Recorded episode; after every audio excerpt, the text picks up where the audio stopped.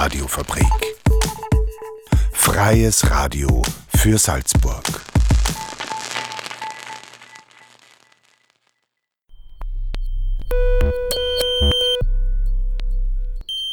Unerhört. Das Magazin. Offen und vielschichtig. radiofabrik.at slash unerhört.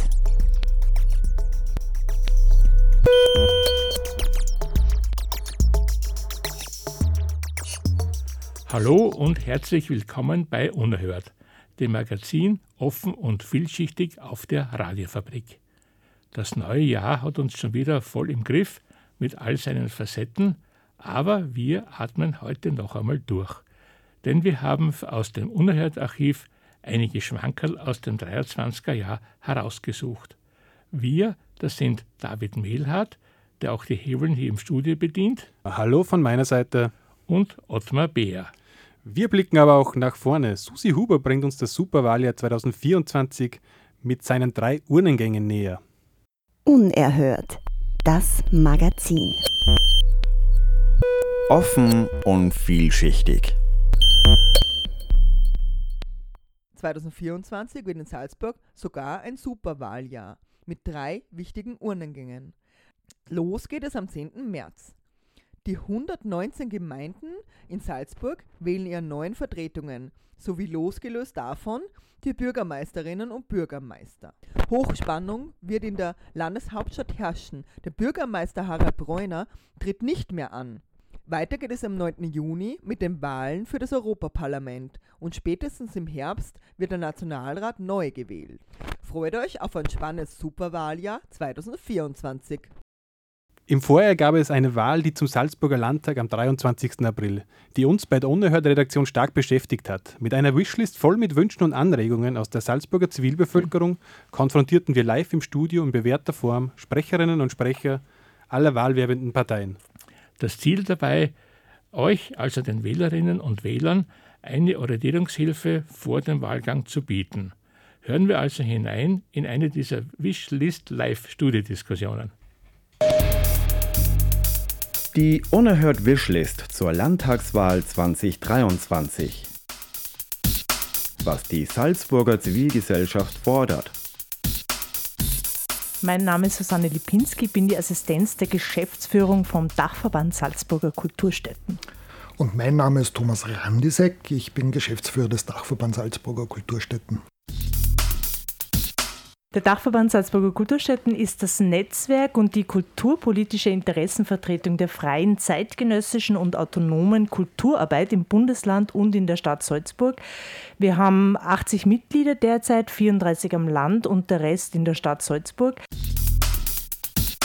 Derzeit haben wir ein großes Problem mit überhaupt Räumen, dass man kostengünstig wo arbeiten kann, weil die Förderungen sind ja nicht adäquat so, dass sich alle unsere Mitglieder überall leicht einmieten können. Das letzte Mehrspartenhaus für die Kultur wurde 2007 eröffnet. Man kann schon auch mal daran denken, wieder ein Mehrspartenhaus zu bauen und das professionell betreiben und bespielen zu lassen.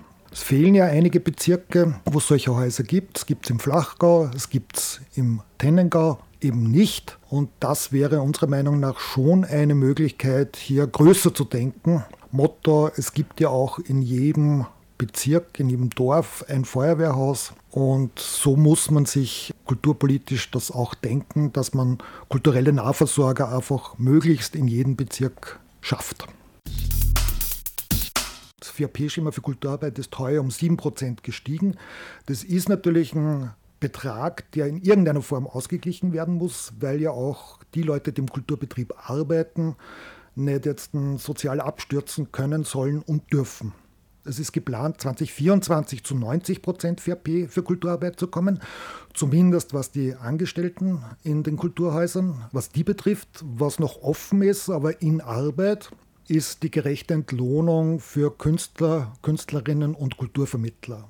Äh, selbst als Kulturarbeiterin habe ich noch eine konkrete Forderung, nämlich eine Wiederaufnahmeförderung bzw. eine Gastspielförderung. Die ist im CAP, im Kulturentwicklungsplan des Landes Salzburg, geschrieben. Aber natürlich gibt es jetzt andere Prioritäten, aber das wäre auch eine konkrete Forderung, damit Produktionen, die es schon gibt, einfach auch in anderen Bezirken gespielt werden können.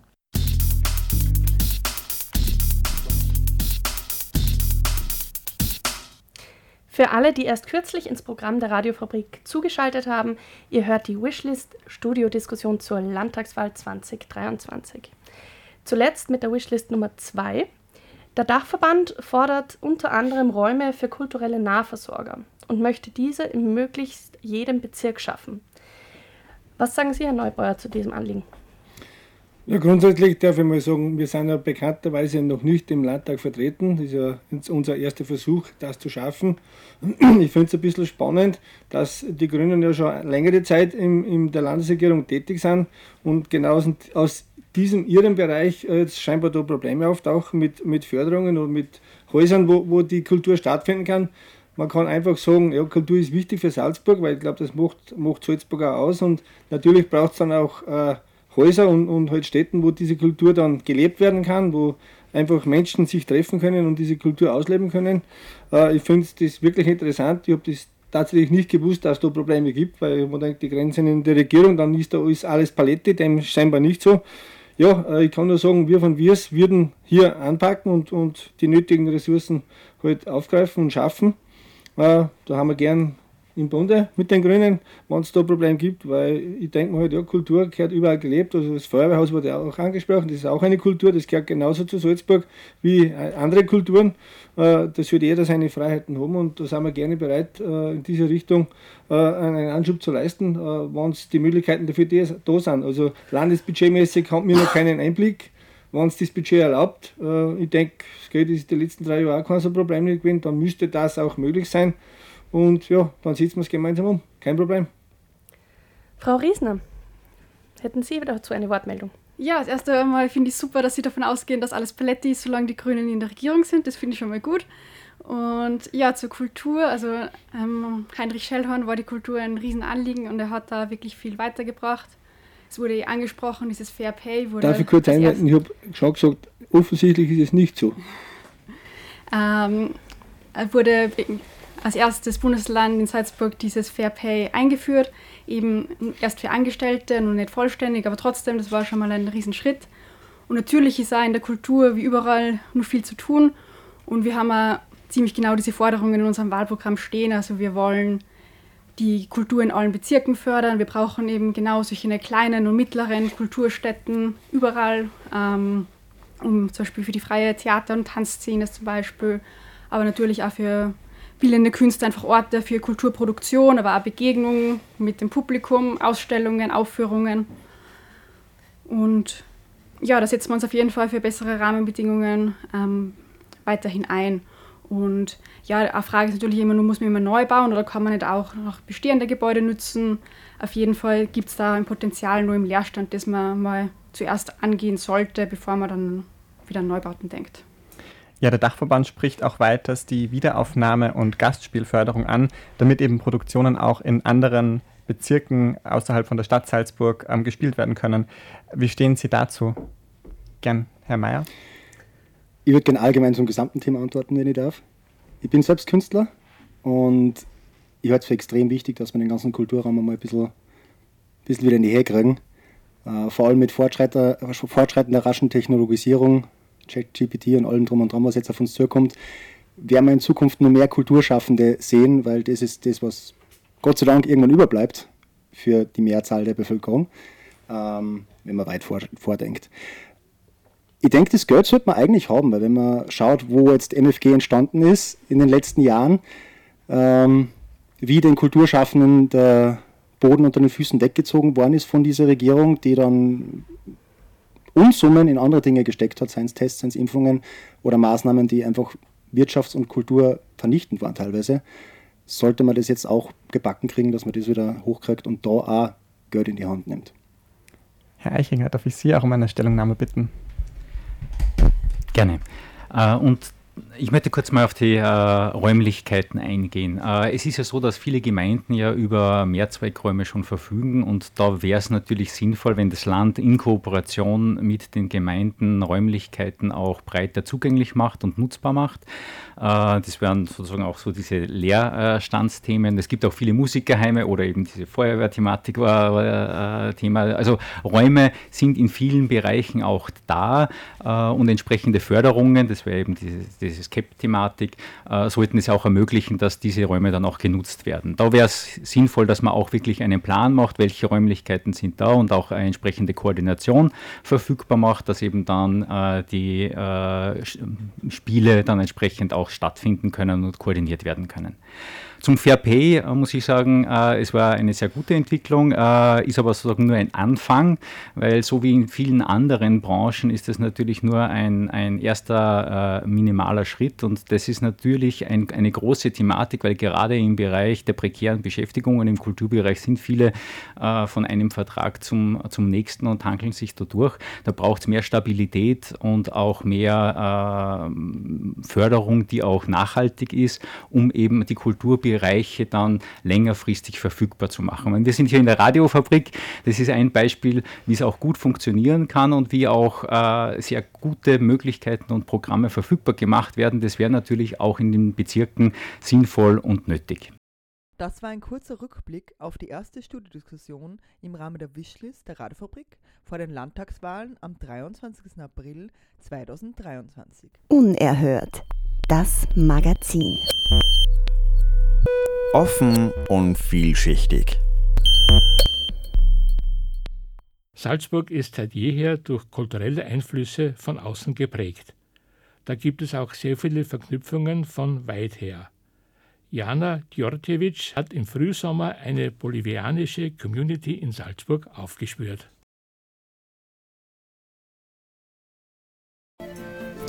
Heute ist Rodrigo Alegre Vargas im Studio. Rodrigo ist Studierender am Mozarteum in Salzburg und der Initiator des Vereins Liberata Salzburg, der noch in den Gründungsschritten ist. Hallo Rodrigo. Hallo Jana, danke für die Einladung. Kommen wir gleich zur ersten Frage. Wie kam es dazu, dass du nach Salzburg kommst? Ja, das war, das, es war ein langer Weg.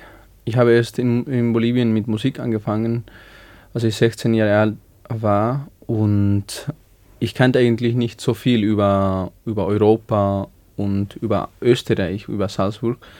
Aber dann gab es die Möglichkeit, äh, dass ich ein Vorsingen für die Universität äh, mache. Und ich habe nicht zweimal gedacht, ich habe, es, ich habe gesagt, ich mache es unbedingt. Und du bist genommen worden?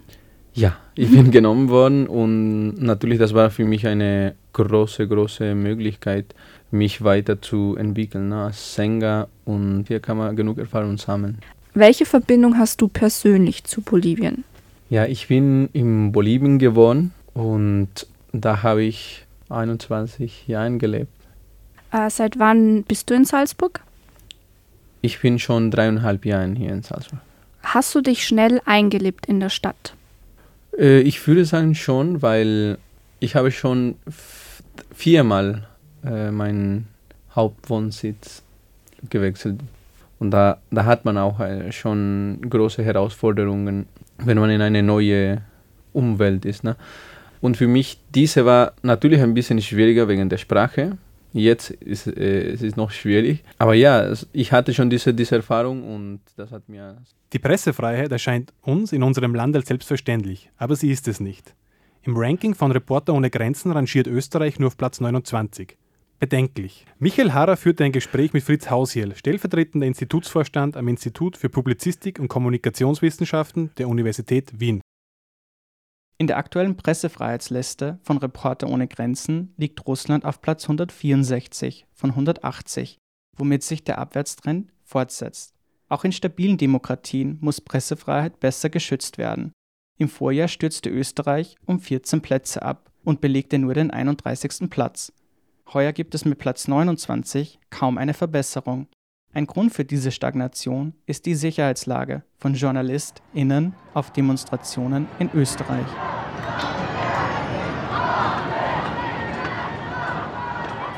In Österreich leben leider JournalistInnen auch in Gefahr, wenn äh, die Gruppierungen skandieren gegen Lügenpresse, Haut der Lügenpresse in die Fresse und ähnliches, dann ist es nie auszuschließen, dass äh, hier jemand sich aufgerufen fühlt. Sagt Fritz Hausiel, Präsident von Reporter ohne Grenzen, Österreich. Die Situation habe sich für JournalistInnen so sehr verschlechtert, dass manche nur mehr mit Sicherheitsdienst zu Demos gehen. Reporter ohne Grenzen fordert die Politik dazu auf, gemeinsam mit der Polizei künftig ein Sicherheitssystem zu entwickeln. Ein weiterer Grund für den Absturz im Ranking ist auch die hierzulande geringe Medienvielfalt. Diese wird sich noch verschärfen. Am 27. April 2023 stimmten im Nationalrat ÖVP und Grüne für das Ende der Wiener Zeitung als Tageszeitung. Für Hausiel ein unverständlicher Schritt. Was ich ja nicht nachvollziehen kann, besonders bei den Grünen, die immer eine starke Stimme waren, auch für kleine Medien, für die Vielfalt der Kleinen. Und jetzt stellen sich plötzlich die Frau Raab und die Frau Blimlinger hin und sagen, die Wiener Zeitung ist zu klein und deswegen muss man sie sterben lassen und angeblich wieder auferstehen lassen als ein größeres digitales Medium. Wie das digitale Produkt der Wiener Zeitung zukünftig aussehen soll, ist unklar. Auch auf regionaler Ebene sieht Hausiel Verbesserungsbedarf. Mit Blick auf Salzburg sagt er, jedes Bundesland braucht mehr journalistisches Angebot. Wir haben noch schlimmere Verhältnisse als in Salzburg, wenn wir nach Vorarlberg gehen. Das heißt, je kleiner die Region ist, desto stärker verschärft sich dann auch noch diese Problematik. Die Medienlandschaft wird in Österreich auch durch die Inseratenvergabe unter Druck gesetzt. Daten des Medienhaus Wien zeigen, dass 2021 für LeserInnen von Boulevardzeitungen am meisten Geld ausgegeben wurde. Die Bundesregierung schaltete pro Leserin der Boulevardzeitungen Österreich und heute Inserate im Wert von rund 8 bzw. 6 Euro. Am unteren Ende liegen die oberösterreichischen Nachrichten und der Standard. Pro Leserin wurden umgerechnet rund 2 Euro an Inseratengeldern ausgegeben. Geht es nach Hausiel, braucht es in Zukunft einen Detailbericht zur Inseratenvergabe, der genauer ist als jener, den die Bundesregierung vorgeschlagen hat. Denn das ist nämlich ein Schutz in beide Richtungen. Es ist ein Schutz für die Medien, dass man ihnen den Vorwurf der Verhaberung mit Politik auf der Inseratenebene weniger attestieren kann und es ist ein Schutz der Politik vor Erpressung durch die Großmedien. Unerhört. Das Magazin. Offen und vielschichtig. Und noch ein Medienthema aus dem Vorjahr. Mehr als nur Geschwurbel. Generation Podcast. Wie relevant ist der freie Rundfunk? Hieß es bei einer Podiumsdiskussion, veranstaltet von der Radiofabrik im Oktober. Veronika Aschenbrenner-Sesola war dabei. In Zeiten von Social Media und Podcast-Portalen stellt sich allerdings die Frage, braucht es dazu noch das freie Radio? Kann nicht jede Person noch heute eine Revolution starten? Hören wir zum Thema Social Media Kommunikationswissenschaftler Josef Trappel von der Universität Salzburg. Genau genommen haben die digitalen Plattformen ja begonnen, den Menschen eine Stimme zu geben, damit sich die Menschen selber ausdrücken können und nicht durch eine durch einen Filter durch müssen, der in Gestalt einer, einer Redaktion besteht. Und äh, wenn sich die Menschen direkt äußern können, dann könnte man das als äh, zivilisatorischen Akt betrachten. Jetzt haben wir allerdings schon 15 Jahre Erfahrung damit und äh, es hat sich herausgestellt, dass das kein äh, emanzipatorischer Akt ist, sondern dass sich hier diejenigen durchsetzen, die am lautesten schreien. Auch das ist in der Medienlandschaft nicht unbekannt. Und äh, daher glaube ich, dass es tatsächlich eine Alternative dazu braucht. Und freie Medien können diese Alternative bieten, sofern sie in der Lage sind, eine, eine kritische Masse an Menschen für ihr Produkt zu erreichen. Und da setzt halt auch wieder ökonomisch meine Kritik an an den freien Radios. Die gibt es seit 25 Jahren und sie haben es äh, bis zu einem gewissen Grad nicht geschafft, über den eigenen Kreis sozusagen die Menschen zu interessieren. Und ich glaube aber, dass ein Potenzial besteht. Also ich bin Optimist, dass es äh, gelingen kann. Und das ist am Podium auch schon angeklungen. Äh, wir stehen erst am Anfang sozusagen. Ich glaube, dass sich äh, die freie Szene mit den digitalen Möglichkeiten gut vernetzen soll und muss, um auf diese Art und Weise Reichweite zu erzeugen und damit auch Wirkung und Bedeutung zu erzeugen. Relevanz findet nicht hinter verschlossenen Türen statt, Relevanz findet nicht im kleinen Kreis statt, sondern Relevanz im Bereich der Kommunikation findet dort statt, wo Menschen auch äh, bereit sind, sich mit diesen Inhalten auseinanderzusetzen. Und ich glaube, an der Stelle äh, gibt es noch, ähm, sagen wir, Verbesserungspotenzial für die freien Medien. Sich durchzusetzen, also an Relevanz zu gewinnen, gelingt aber auch durch richtige Themensetzung. Themen, die die Menschen betreffen und diese Themen auch öffentlich machen, wäre wichtig für die freien Radios. Sind die Radiofabrik, das Freie Radio Salzkammergut und andere freie Radios in Österreich hier schon zu spät dran? Wie sieht es mit der Relevanz aus von Seiten der Radiomachenden selbst? Hören wir dazu Julia Müllecker vom Freien Radio Salzkammergut. Wir betreiben sie erst seit 25 Jahren. Wir haben erst eigentlich angefangen, relevant zu werden in manchen Stellen, haben die, Kinderschuhe sozusagen hinter uns gelassen und äh, haben viel dazugelernt. Und insofern ähm, ist die Frage für mich, wie relevant. Äh, ja, wir sind jetzt bereit, noch einen Schritt weiter zu gehen, weil wir das Fundament, äh, das Medienfundament sehen. Es gibt öffentlich-rechtlich, es gibt privat-kommerziell, es gibt privat-nicht-kommerziell. Und es ist das Fundament eines Hauses, diese drei Säulen, dann wäre es fatal, wenn eine dieser Säulen weg wäre. Und es wäre fatal, wenn der nicht kommerzielle Rundfunk, Community Media, nicht da wäre. Der nicht kommerzielle Rundfunk ist relevant für die Community, so Julia Müllecker. Die Gemeinschaft hat hier die Möglichkeit, Sendungen zu machen, und zwar zu Anliegen und Interessen, die ihnen wichtig sind. Übrigens sind es mittlerweile nicht nur Sendungen, die im Radio zu hören sind, sondern auch per simplen Click on Demand als Podcast rund um die Uhr auf cpa.media. Generation Podcast. Wie relevant ist der freie Rundfunk? Alf Altendorf von der Radiofabrik sieht neben dem von Julia Müllecker genannten Community-Faktor noch einen weiteren Faktor, der für ihn wichtig ist.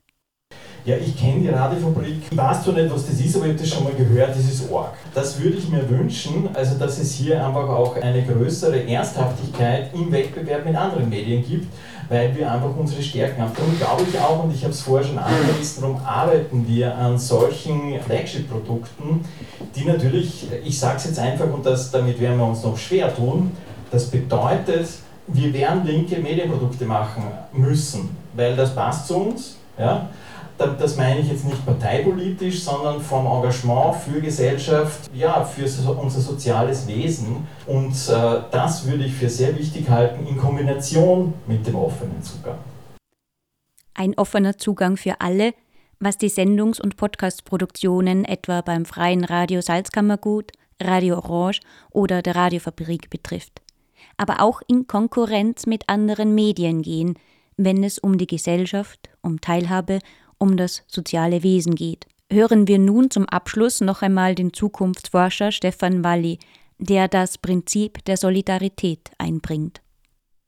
In diesem Sinn glaube ich nicht, dass das, die Radiofabrik genauso aussehen wird in 20 Jahren wie heute. Sie wird ein Medienproduzent sein. In, in meinem Kopf entsteht so ein bisschen das Bild einer, einer Radiofabrik als als ein Backoffice der Zivilgesellschaft, die die Menschen der Zivilgesellschaft die Möglichkeit gibt, Medien zu produzieren, die Menschen der Zivilgesellschaft einen Ort, vielleicht auch nur einen digitalen gibt, wo man sich austauscht den eigenen Projekten. Ich glaube, da kann eine Radiofabrik und freie Radios, wie auch immer sie dann heißen werden, eine sehr wichtige Rolle spielen, wenn es um diese großen Fragen geht. Können wir auf langfristige Probleme systematisch kluge Antworten entwickeln, obwohl sie langfristig sind?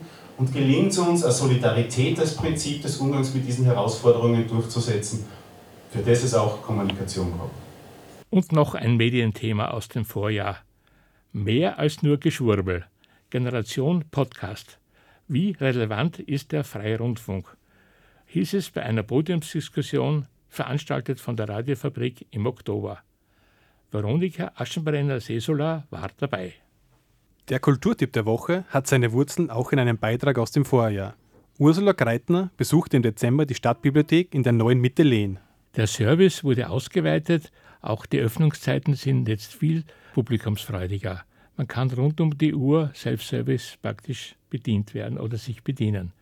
Damit wird die Bibliothek und ihre Umgebung immer mehr zum spannenden Wohlfühlort für die Bevölkerung auch aus anderen Salzburger Stadtteilen. Unser Tipp: hingehen und genießen. Unerhört wird am Freitag um 7.30 Uhr und um 12.30 Uhr wiederholt und ist als Podcast über radiofabrik.at abrufbar. Zum Ausklang gibt es Musik von Flirt Machine. Diese Gruppe gewann 2023 den vom Rockhaus ausgeschriebenen Heimo Erbse Nachwuchspreis. Ihre Werke sind auf YouTube und auf anderen Kanälen abrufbar und wirklich wert zuzuhören. Das war die erste Unerhört-Ausgabe im neuen Jahr 2024.